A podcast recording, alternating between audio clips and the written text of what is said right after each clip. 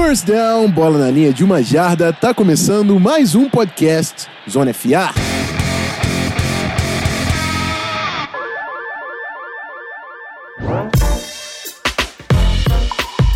Fala rapaziada, Rafão Martins com vocês no episódio 164, o Super Bowl Recap que demorou para sair e a gente tem. A gente até já falou né, no Twitter. Tivemos um problema no, no áudio do, da gravação anterior. Viemos gravar mais uma vez. E é bom também que rolou o anúncio aí do Philip Rivers que chegou a um acordo com o Los Angeles Chargers, ele não volta para 2020. Enfim, a gente vai aproveitar a presença aqui do nosso amigo Beltrão, já vou apre apresentar ele daqui a pouco à mesa também, para discutir um pouco sobre futuro do Rivers, futuro do Chargers e prospectar alguma coisa aí em torno dessa notícia. E, como já disse, temos, temos a trinca titular mais uma vez nesse episódio, começando por ele, que eu já citei, Guilherme Beltrão, meu amigo, tudo certo? Fala, Rafão, tudo certo com você, amigo? Tudo certo também com o Pedro. É, eu tô até um pouco zonzo porque eu tô com uma dor de cabeça danada e, além disso, ainda estou triste porque o meu quarterback titular, ídolo da minha vida, um dos meus jogadores favoritos, acabou de deixar meu time. Então, enfim, a gente vai falar isso um pouquinho mais pra frente, né? Talvez eu me emocione.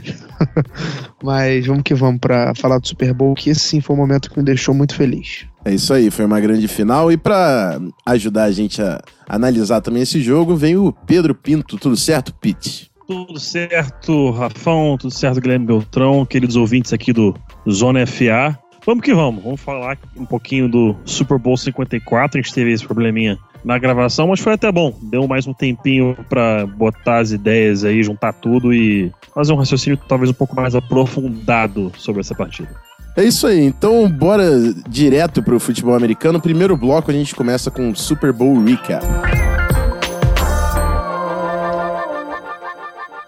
Bom, amigos, é... foi um baita de um jogo, né? Kansas City Chiefs 31, São Francisco 49ers 20. Mas o grande destaque é que estava 20 a 10 ainda no último quarto de jogo, né? Já tinham jogado três é, períodos aí na, na, na grande final, o 49ers ganhando e, e, e, conseguindo controlar o relógio, estava conseguindo correr com a bola, estava conseguindo conter o ataque do Kansas City Chiefs. E como eu disse, né, no, eu acho que estava acontecendo bastante do que a gente falou naquele preview no Super Bowl X and O's.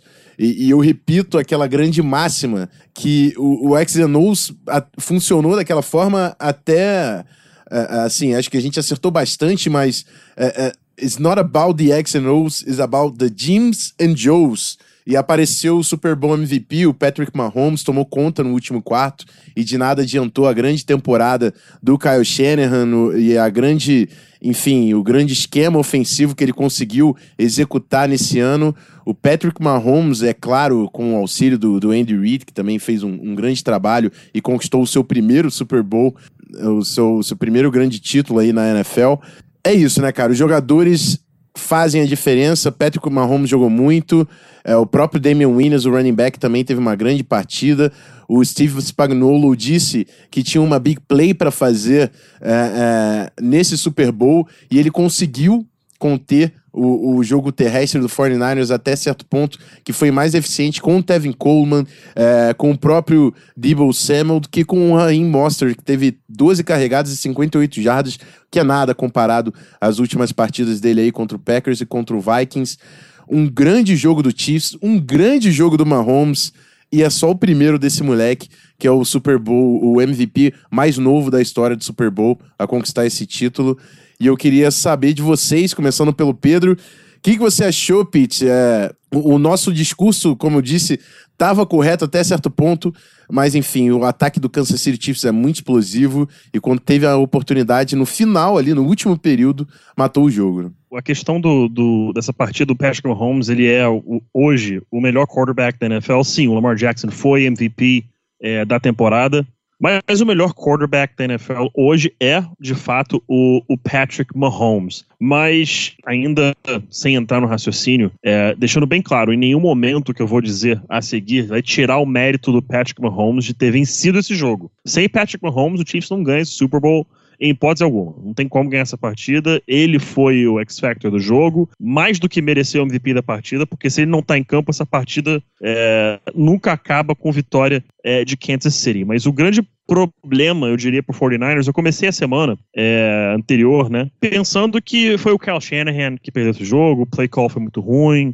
é, ele chamou pass plays quando não deveria chamar, é, foi Super Bowl 51 é, tudo de novo, e fui pensando, assisti de novo o jogo, dei uma outra olhada, e cara, para mim o, o scapegoat of the week é o Jimmy Garoppolo. Jimmy Garoppolo deixou uma quantidade surreal de pontos né, é, on the board. A gente pode até contar aqui, né, a diferença final foi de 11 pontos no placar. É, no primeiro drive, se não me engano, do jogo do 49ers, ou a primeira pontuação deles, né? Eles estavam basicamente na red zone do Chiefs. Já, o play call do Shanahan não foi muito bom, os wide receivers do 49ers não conseguiram muita separação, isso foi um problema é, ao longo de toda a temporada e acabou atrapalhando no Super Bowl também, a gente vai falar, falar de outra jogada ainda, mas nessa inicialmente não conseguiram separação, Jimmy Garoppolo poderia até correr com a bola, mas lançou um passe para ninguém, incompleto, é, field goal do 49ers, então já deixou quatro pontos aí no placar. Depois teve aquela interceptação dele no jogo, aquela é, pro lado direito, ele tentando escapar do pocket, tomou uma pancada, um passe que ele nunca deveria ter soltado,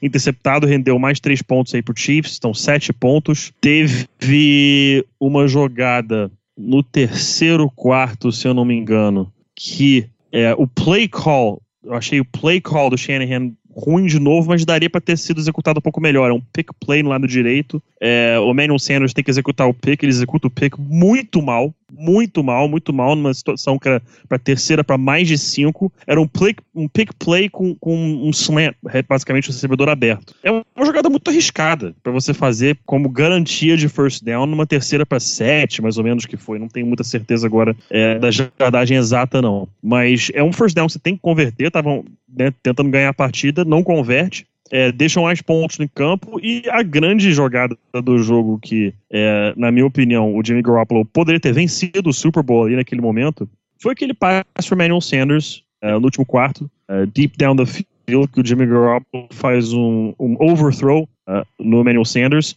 e perde a partida. Perde a partida ali. Ele tem todas as condições do mundo para conseguir virar aquele jogo, estava 24 a 20 naquele momento, 1 minuto e 40 faltando no relógio. É, o Emmanuel Sanders conseguiu beat his coverage over the top, né? Conseguiu vencer por cima, coisa que aconteceu poucas vezes no jogo. E estava aberto, estava livre, completamente livre. E, tem duas coisas naquela situação que certamente o pessoal que acompanha bastante a imprensa americana já ouviu isso ser falado algumas vezes é, nos podcasts, até em artigo, e é uma regra primordial para quarterbacks, que é nesse passe, quando seu wide receiver consegue bater a marcação, você pode fazer duas coisas. Você pode acertar o passe perfeitamente para ser completo, ou você pode deixar o passe ser um pouco curto, que você ainda dá uma chance do seu recebedor fazer a jogada, e você dá uma chance também de ocorrer uma falta na jogada, de conseguir um pass interference. Então são duas opções, duas coisas que podem ocorrer que você, a primeira, você acerta e consegue o touchdown, na segunda, você dá uma chance do seu jogador. A única coisa que não pode ocorrer nessa situação é um overthrow, porque um overthrow você não dá oportunidade de jogada. No overthrow você não permite o seu companheiro de equipe a tentar make a play. Ele não consegue fazer isso. Então o Jimmy Garoppolo é o passe mais crucial de sua carreira né, para possivelmente vencer o Super Bowl naquele momento. E, e depois, numa quarta para 10, ele, a jogada seguinte ele é sacado pelo Frank Clark com a perda de 9 jardas. Aí, em sequência, claro, o Chiefs consegue o touchdown do Damien Williams, abre 31 a, a 20, mas o 49ers teve mais de uma oportunidade para não só ampliar o placar, mas talvez decidir o jogo. E o Jimmy Garoppolo é, foi o pior em campo na minha opinião, o pior em campo nesse Super Bowl é, 54. Várias oportunidades desperdiçadas. A gente sabe que, é, claro, o Patrick Mahomes também não teve um, um, jogo tão bom. Se a gente for olhar o que é o padrão Patrick Mahomes, ele não teve um bom jogo. Ele teve nos últimos sete minutos de Super Bowl absolutamente fantásticos. Mas é, a grande diferença ficou aí, né? Entre o Patrick Mahomes e o, e o Jimmy Garoppolo. Um carrega o seu time e o outro é, caminha junto com o time. Eu não diria que o time puxa exatamente o Jimmy Garoppolo, não, porque eu acho o Garoppolo muito melhor do que muitos o consideram. Eu acho ele um bom quarterback, mas para essa partida, a diferença entre Mahomes e Garoppolo pesou e pesou demais.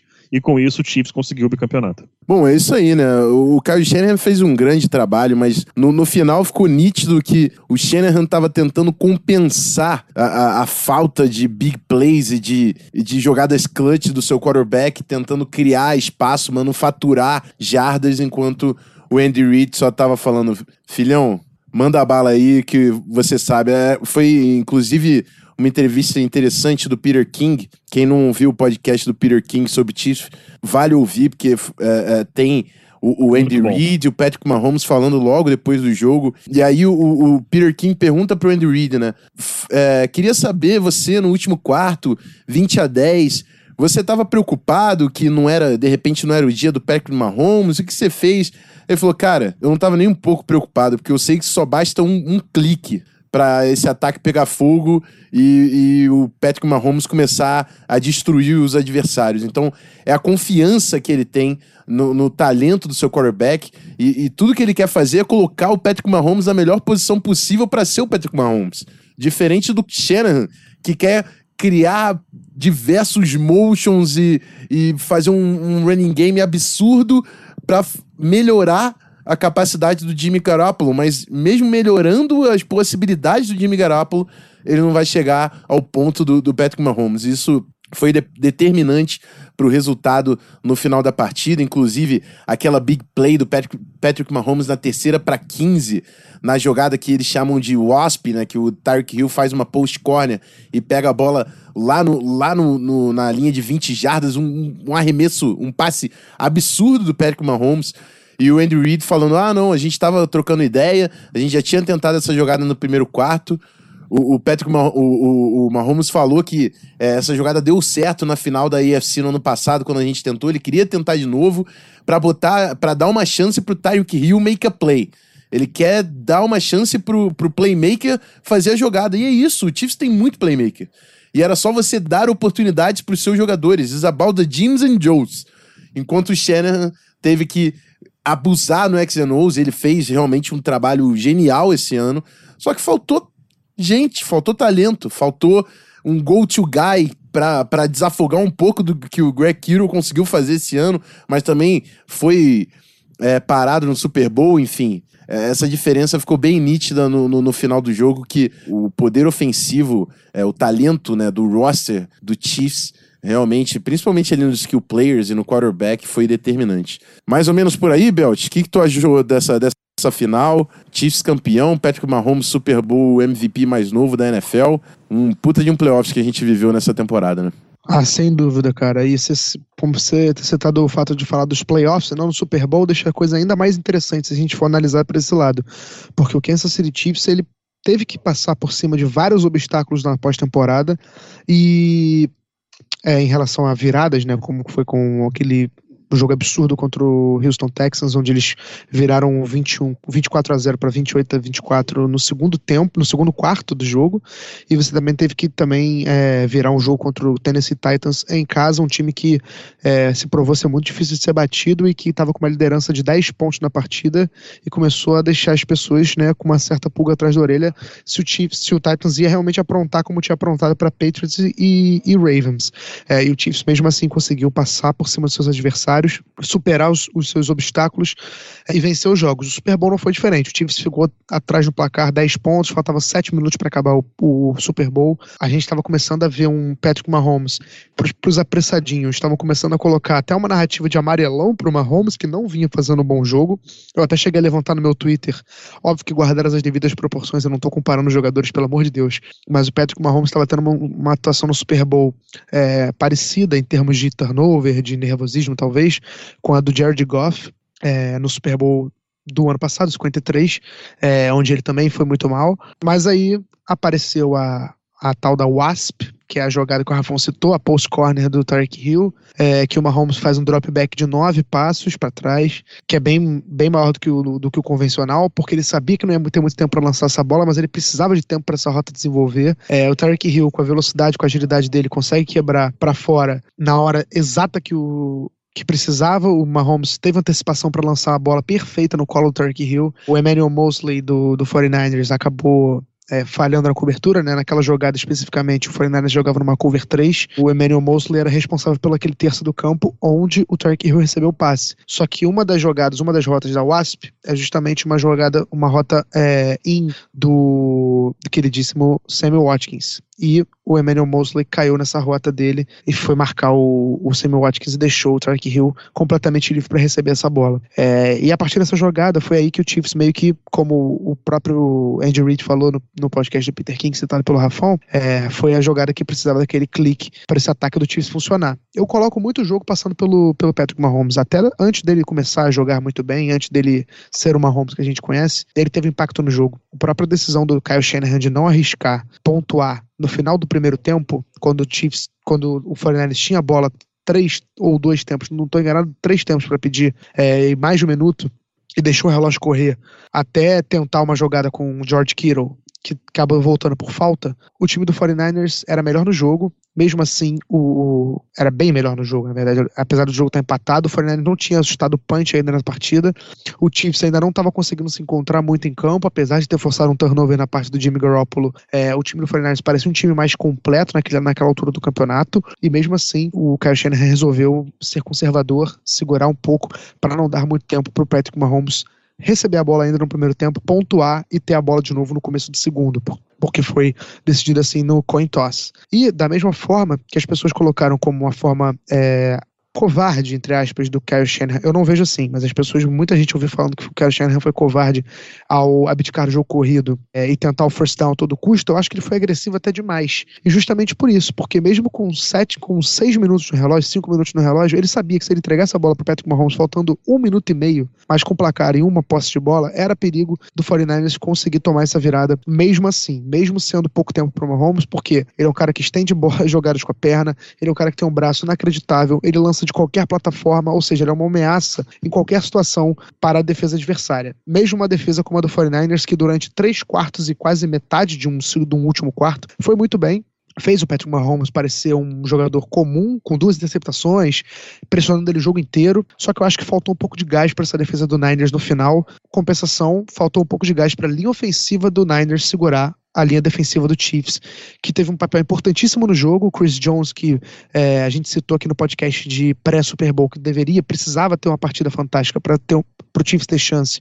Entregou essa partida fantástica que a gente esperava, jogou demais, inclusive naquela terceira descida para cinco jardas que devolveu a bola para o Chiefs fazer o touchdown da virada. O Chris Jones é que desvia o passe do Jimmy Garoppolo. É, enfim, uma série de situações que acabaram colaborando para o Chiefs se colocar na situação de virar o jogo, que o 49 se viu meio que numa sinuca, uma sinuca de bico, é, porque ficou precisando queimar relógio, mas não tinha confiança no seu jogo corrido para queimar relógio, não tinha confiança no seu quarterback para queimar relógio e estava desesperado para não entregar um jogo com tempo suficiente para Patrick Mahomes acabar fazendo mágica. Mesmo assim, ainda teve aquela jogada do Jimmy Garoppolo para o Emmanuel Sanders, que vocês falaram muito bem é, sobre essa necessidade de ter sido a bola ou underthrow ou um lançamento na mão dele. Acabou que foi overthrow, né? Que não deveria ter sido, não, não poderia ter sido, né? Não, dá até para colocar dessa maneira.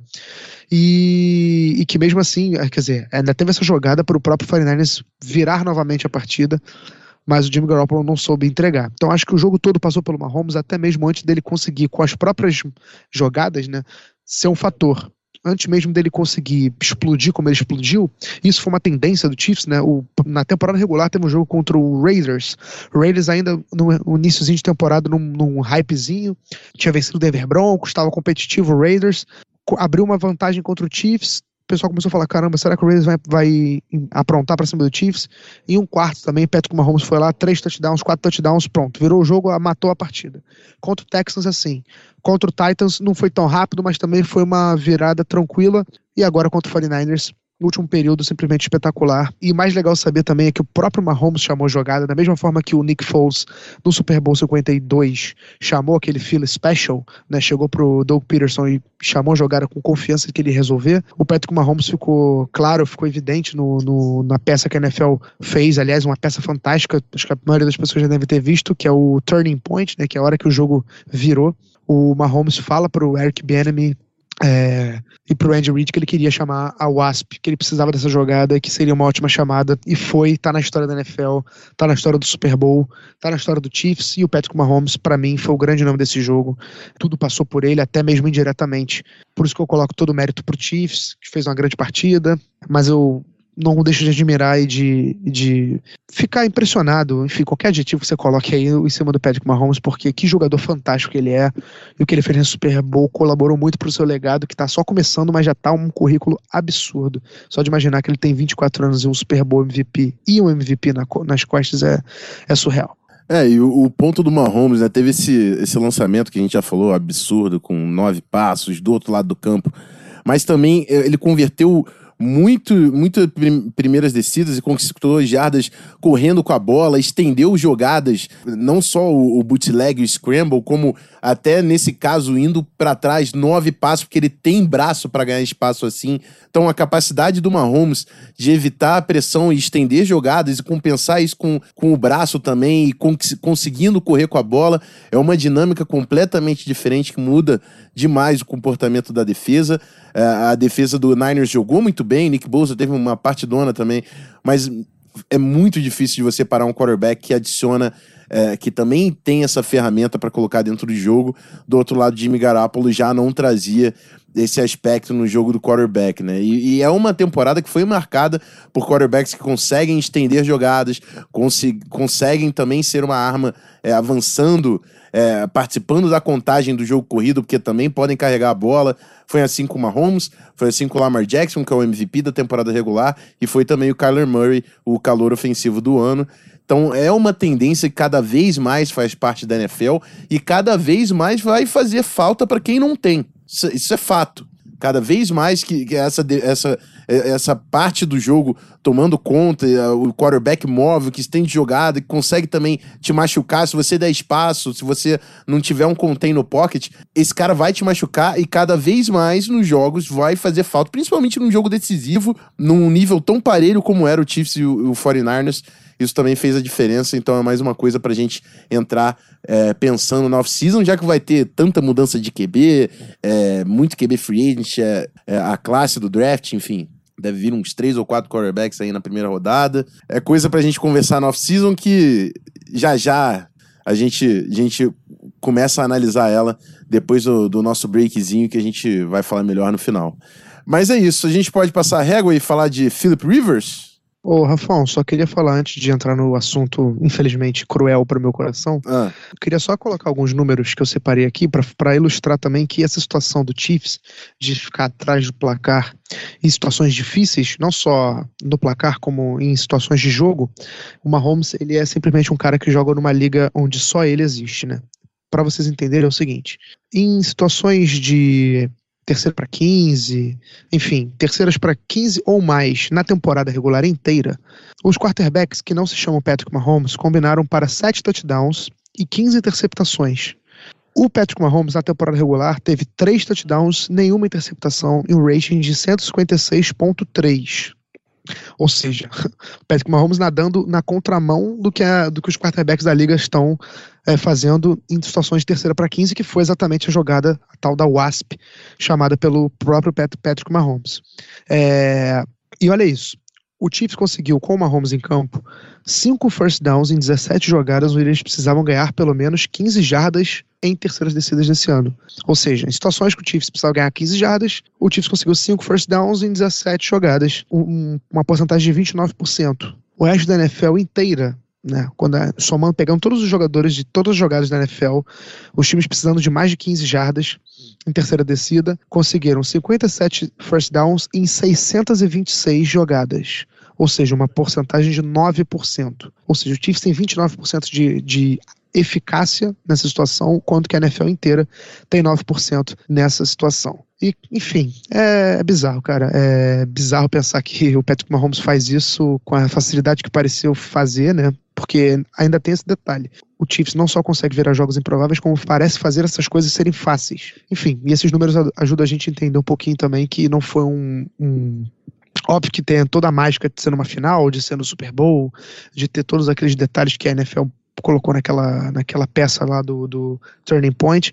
Mas a gente vendo esses números, a gente entende que não é um, uma situação onde o Mahomes estava é, novo. Tirando, obviamente, o, a atmosfera do Super Bowl, o Mahomes sabia exatamente onde ele estava ali e já tinha ido muito bem na temporada fazendo exatamente essas coisas. O que é mais bizarro ainda. É isso aí. Bom, é... fechamos o bloco do Super Bowl. Bora pro segundo bloco falar de Philip Rivers, Los Angeles Chargers, o que nos espera aí no off-season. E ouvir um pouco também do, do que o Belt tem a dizer sobre isso. Então a gente volta já já.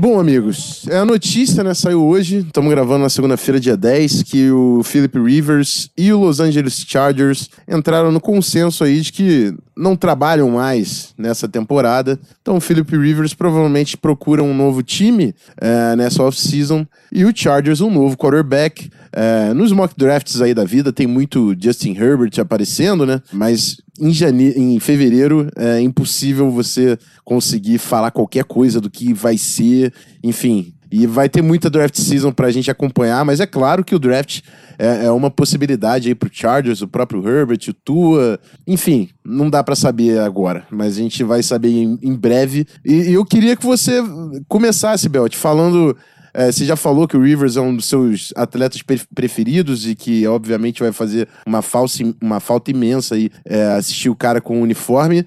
E eu também queria saber das suas perspectivas, seus desejos, o que, que você está querendo ver do Chargers né, é, para ocupar essa posição de quarterback para a próxima temporada. Olha, sendo bem sincero, o meu desejo para ocupar as posições de quarterback na próxima temporada, eu queria que fosse o próprio Philip Rivers. É, mas enfim, não vou falar disso agora. Cara, eu acho que quase consenso entre a comunidade dos torcedores do Chargers, que por incrível que pareça, ela existe e eles existem. Tanto aqui no Brasil quanto lá fora, eu acho que todo mundo estava pensando no, no, no, seguinte, que era, eu estava esperando isso, mas ao mesmo tempo eu não estava esperando isso. Ou seja, eu era uma possibilidade que já tinha sido falada no meio da temporada passada, quer dizer, no meio dessa última temporada agora, né? Mas que a gente estava meio que dando de ombro, porque ainda ser no meio da temporada, era uma questão que, pô, eu não consigo imaginar, e não consigo até agora mesmo, imaginar a minha vida de torcedor do Chargers sem ter o Rivers em campo como quarterback do time. Porque além de estar tá a sei lá, 16 anos no, no Chargers, era até questão dele ter nunca, nunca ter perdido um jogo como titular. Então, assim,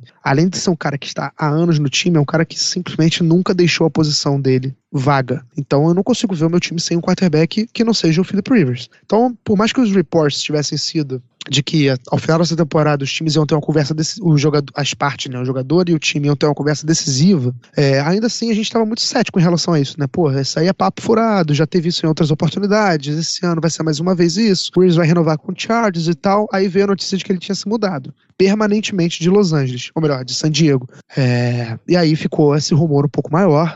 Foi uma notícia muito grande, pegou todo mundo de surpresa, foi um impacto já é diferente, as pessoas passaram a levar ainda mais a sério esses reports iniciais. Então, assim, a surpresa não, não houve, houve muito mais uma tristeza, um, talvez um, é, uma amargura de você ver um ídolo indo embora e tal. E eu não vou, não acho que, a, que o Charles tratou o Philip Rivers mal. Primeiro, porque eu acho que houve muito respeito nas, nas negociações entre as duas partes, só não chegaram a um acordo e tiveram ainda mais respeito em anunciar isso antes de, da free agency começar, para cada um já ver o que é melhor para cada um. Pro Rivers já poder, sei lá, indi, in, é, é, indiretamente é, negociar com o time que ele quer negociar, ou já ver opções, sei lá, pensar na sua carreira com mais calma, sem ter essa porta do Chargers ainda aberta. E o Chargers, da mesma forma, pensar com calma qual vai ser o seu futuro e qual vai ser a decisão que o time vai tomar em relação à posição mais importante do seu, do seu elenco, que é a de quarterback. É... E assim, a gente tem vários rumores, né? Inclusive rumores até de que o Chargers teria conversado com o Cincinnati Bengals sobre trocar para a primeira escolha geral, coisa que eu acho impossível, não só do Chargers fazer, como de algum time conseguir convencer o Bengals a tirar, a trocar essa posição de número um. Mas já tem gente falando de Cam Newton no Chargers, tem gente falando de Tom Brady no Chargers, tem gente falando que o Chargers vai com o Tyrod Taylor de ponta ponte esse ano e vai escolher o, Justin Herbert. É, tem gente falando que nem o Justin Herbert vai ser escolhido, vai de Tyrod Taylor ou Winston Stick, que foi um quarterback escolhido no último draft pelo Chargers, para pensar no Trevor Lawrence. Então, assim, tudo que eu falar a partir de agora é mera especulação.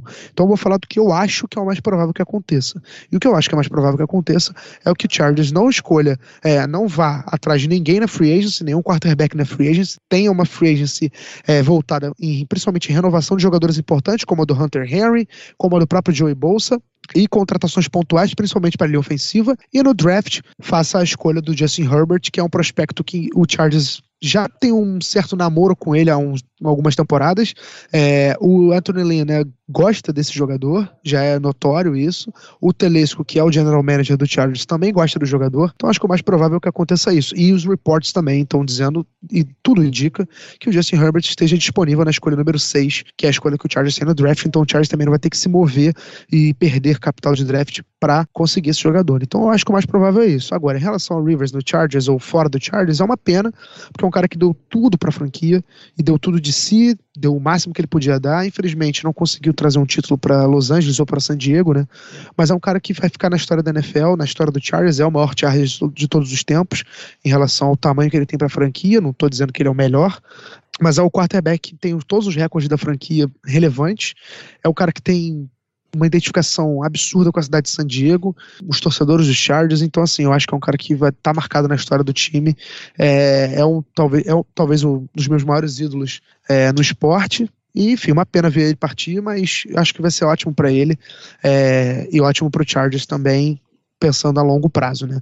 Sobre os possíveis destinos para ele, eu acho que dois times estão muito na frente para levar ele, que é o Tampa Bay Buccaneers e principalmente eu acho que o Indianapolis Colts é um destino muito provável para o Philip Rivers, mas assim, obviamente volta a dizer que são todas especulações, a gente está pensando em coisas que fazem sentido. O Colts faz sentido em relação ao futebol americano, porque é um time que está pronto para receber um quarterback, tem uma linha ofensiva excelente. O Tampa Bay é um time que faz sentido pelo futebol americano também, porque precisa de quarterback, mas também por conta da proximidade com ele vai ficar, né? Ele vai se mudar, ele já se mudou para Flórida, Tampa é na Flórida, então pode ser um lugar aí interessante para ele passar o resto da sua carreira. Mas é isso, sem mágoas, obviamente, só amor, muita saudade que eu já tô dele. Vai ser muito estranho ver outro cara comandando o meu time, mas enfim, vida que segue. Bizarro a diferença, né? Porque eu, como torcedor do Vikings, nesse ano foi a primeira vez que eu vi um quarterback jogar duas temporadas seguidas pelo Vikings. Desde que eu comecei a torcer por Vikings em 2008.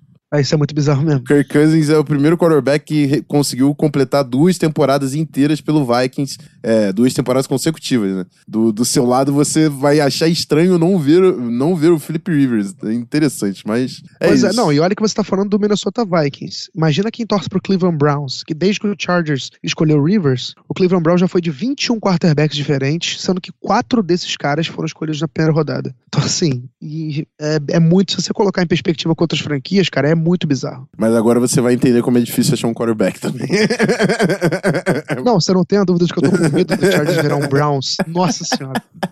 vamos ver, vamos ver. Pete, fala para mim, você tem alguma coisa a adicionar? O que, que você acha do Rivers? Eu gostei da ideia do Colts, hein? Mas diz para mim, Pedro. Eu gostei da do Colts também e o pessoal conhece o Spotrack.com, que é talvez o site mais indicado aí para ver relação de contrato de jogador e tal, eles fazem uma análise muito boa que é valor de mercado do jogador. E nesse momento, calculando a idade, momento da carreira, é o, o valor de um quarterback nesse momento, eles calculam o valor de mercado no Philip Rivers de 24,3 milhões de dólares por ano com expectativa de um contrato de dois anos. É o que eles estão supondo nesse momento, né? Olhando quarterbacks com a idade próxima dele, que assinaram contratos recentemente, talvez um pouco mais alto que 24,5, porque tem que levar em consideração que nesses quarterbacks que, foram, que foi feito a conta, tem o Tom Brady, que historicamente aceita é, um salário mais baixo é, para ter um time mais competitivo, e o Alex Smith, que tinha sido trocado para o Washington Redskins e sabia que estava numa, numa reta final, digamos aí, de carreira. Então, talvez um pouco mais alto que isso, mas é o valor de mercado calculado uh, desse momento. Eu também vejo o Colts como a melhor opção. É, o, o Beltrano chegou a falar aí da questão de Tom Brady no, no, no Chargers. Acho que o único comentário que eu vou fazer com relação ao Tom Brady no Chargers é, ou no Tom Brady na própria AFC West, eu duvido muito que ele vá querer jogar na mesma divisão do atual campeão do Super Bowl. Então, não vejo isso acontecendo. Mas o, o Philip Rivers indo pro Colts, eu, eu concordo. Acho que é, é a melhor opção. É um time que tem é, um bom jogo terrestre, especialmente com relação à linha ofensiva. Esse ano, e talvez não dos mais espetaculares, mas é um, uma excelente linha ofensiva. É, é, um time que precisa desse quarterback, precisa de um, de um líder para esse ataque, de Corey Brissett. É, eu cantei a pedra lá atrás que não dava, até falaram que eu, que eu tava quebrando a cara um pouquinho. E quebro muito a cara, mas esse aí eu não quebrei, não. É, de Corey Brissett não tem a menor condição de ser o quarterback titular do Indianapolis Colts. Eu apoio demais a ida do Philip Rivers para lá, vai tornar esse time mais competitivo instantaneamente. Bom, é isso aí. É, final de assunto, vamos, vamos ver, né? A gente vai acompanhar aí o destino dos quarterbacks, vamos atualizar também. Ô, Rafão. Diga. Só me permita acrescentar mais uma informação, ah. que essa acho que a informação pode ser relevante também pra gente entender que faz muito sentido do Rivers e pro Colts, que é a relação que ele tem com o Frank Reich, né? que já foi coordenador de quarterbacks do Chargers, tem uma ótima relação com o Rivers Verdade. e ele é técnico do Colts. Então acho que o provável destino que ele vai é, ter na próxima temporada é realmente é Indianapolis. É, vamos acompanhar, vamos acompanhar. Vai ser bem interessante e certamente torna o Colts um time mais divertido de ser, de ser assistido que com o Jacoby Brissett. Mas é claro, essa é só a minha opinião. Vamos pro próximo bloco, a gente vai atualizar o palpite certo, vai falar também da nossa pausa e quando a gente volta aqui no Zona FA, segura aí. Olha, cuidado-se aí que os meninos é meio ruim de pontaria, viu? Bom, é isso, amigos final de mais um Zona FA, o Zona FA número 164. Mas eu, eu vou passar para vocês o recado de como vai acontecer nosso, nossa off-season. Mas antes, vou chamar o Pedrão, que tem o um palpite certo pra gente atualizar o resultado final aí da temporada. Manda bala, Pete. Pois é, como vocês bem lembram, meus queridos, a gente iniciou a temporada com essa brincadeirinha do palpite certo. É, o grande campeão teremos aí, pode ter certeza, ele vai nos cobrar arte com o campeão é, de rei e os outros de bobos da corte na capa de algum episódio agora nessa off-season. E o perdedor, lembrando aqui, o perdedor do palpite certo, vai gravar um videozinho maroto executando árvores de rota fully equipped no treino do Vasco Almirantes. Então vai ser uma coisa bonita de se ver. Vamos passar aqui rapidamente o resultado. A gente ficou de atualizar aí no Championship Round. A gente vai falar aqui rapidamente. É, na rodada das finais de conferência, Bruno Barandas foi de 49ers e Titans, um. Guilherme Beltrão foi de 49ers e Chiefs, acertou os dois 2-0.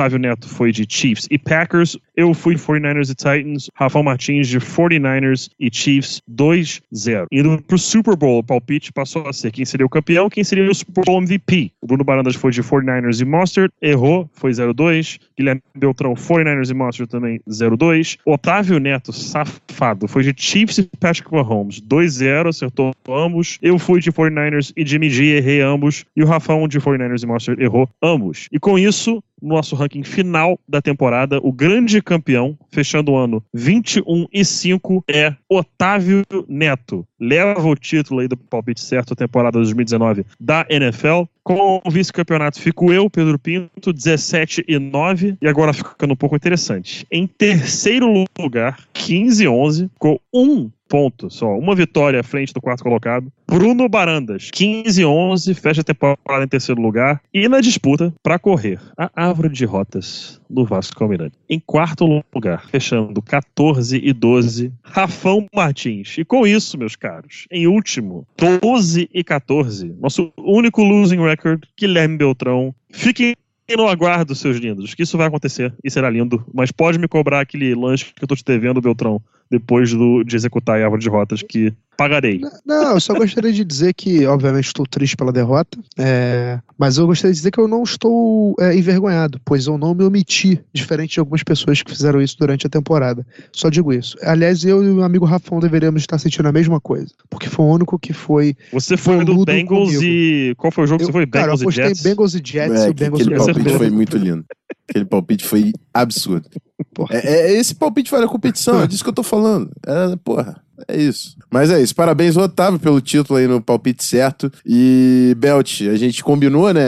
Perdemos a gravação, mas faço jus à minha promessa que quando você fizer a árvore de rotas, eu também vou passar a bola. A gente tenta completar um espaço aí. Quem sabe a NFL não assiste, ó. Tem vaguinha no Chargers, vamos Opa. ver. De repente eu consigo aí. Vamos ver. Mas é isso. Cara, melhor que o Travis Benjamin eu sou. Só não corre mais que ele, duvido. Não, isso, isso jamais.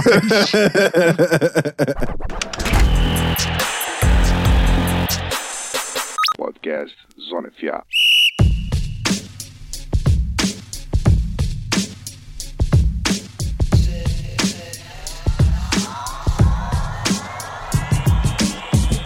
Mas é isso, gente. É, final de mais um episódio. Eu queria fazer o convite para você entrar no iOS e mandar review e cinco estrelas, um comentário lá sobre o podcast, seguir a gente no Spotify, é, compartilhar pra caramba esse programa. A gente vai ficar ausente aí pelo menos uns 30 dias. A Free Agency abre daqui a um mês mais ou menos e a gente vai, vai fazer um Free Agency Primer voltando aí com as atividades no off-season, mas a gente deve ficar aí ah, umas quatro semanas sem aparecer no feed. Queria agradecer a presença e a audiência de vocês sempre prestigiando os nossos episódios, é, acompanhando o Zona FA, mais uma temporada que a gente está cobrindo, uma temporada que teve diversas dificuldades aí com, com equipe, com produção e diversas coisas, mas a gente terminou até o final e é uma grande realização sempre e um grande prazer dividir esse conteúdo e construir essa conversa com, com vocês, estendo as palavras não só aos nossos ouvintes, como também aos meus amigos que estão aqui. Belt, mais uma vez um grande prazer. Sinto muito pelo seu quarterback, mas você, sempre que você tira alguma coisa da sua vida, que você você perde alguma coisa, você abre espaço para coisas novas. Então, abra sua mente, entendeu? Deixa o futuro vir. Quem sabe tem coisa boa vindo aí. é, eu espero que seja um dia triste para eu lembrar no futuro, que foi apenas um dia onde eu fiquei triste, mas no futuro. Enfim, não sei do que eu tô falando, Rafão. Eu tô chateado, cara. Mas enfim, eu espero que seja pro futuro eu dar sorriso e lembrar só com coisas boas do Philip Rivers, e não lembrar desse fatídico 11, 10 de fevereiro de 2020. É, aí agradecer a galera, pedir desculpa pelo meu tom de voz um pouco abaixo da média, porque porque eu tô com uma dor de cabeça incrível e um pouco chateado pelo meu quarterback ter ido embora. Mas espero que vocês tenham curtido o episódio é, e a gente volta depois da nossa pausa com tudo. E é sempre um prazer estar aqui. Grande abraço, amigos. Valeu. É isso, Pedro. Também um prazer. Manda sua, sua mensagem aí de, de férias. Daqui a pouco a gente tá voltando. Cara, é sempre um prazer imenso gravar com vocês dois, com todos os nossos convidados aqui também, com o nosso queridíssimo Bruno Barandas. Cara, eu tenho um prazer enorme de fazer isso aqui. Agradecer a audiência de todo mundo que tá aqui sempre ouvindo o podcast do Zona FA. É, a gente faz isso aqui por amor ao esporte, cara. A gente ama esse esporte de paixão mesmo. E a gente só tem a agradecer a vocês por nos proporcionarem né, essa oportunidade de estar aqui, de estar gravando e falando para vocês toda semana. Se não presencialmente cada um, toda semana um episódio para vocês, pelo menos. E eu queria só encerrar aqui, o, Beltrão. Eu só acho que, assim, marketing-wise, é bem interessante Tua Tagovailoa no, no Chargers. Califórnia, acho interessantíssimo também, só acho que ele não chega até Havaí, lá. Assim, sei não, hein? Se fosse o Dolphins, eu ficava de olho. Abrir o olho aí pra não, pra não rodar. Não, eu ia Isso. ficar feliz da vida. Nossa senhora. Aliás, última notícia pra gente fechar, né? Que aparentemente os testes do Tua Tagovailoa é, da lesão dele não poderiam estar mais positivos do que estão. Então, é isso. A recuperação dele tá firme e forte. É isso aí, amigos. Vem draft season, todo mundo sabe, Zona FL surgiu num, num, num draft. A gente gosta pra caramba de draft season, vai ter ficha de avaliação de prospecto, vai ter, é, enfim, vai ter diversos programas aí falando de combine, falando da classe. Mas antes disso, tem a Free Agency, a gente vai passar por tudo isso mais uma vez com vocês no mês que vem. E a gente fica por aqui, final de mais uma temporada. Muito obrigado a todo mundo que ficou até o final desse episódio. Lembra de seguir a gente no Spotify, compartilhar o link. Já tô chato, mandar retweet no Twitter e é isso. Ficamos por aqui. Aquele abraço. Fui!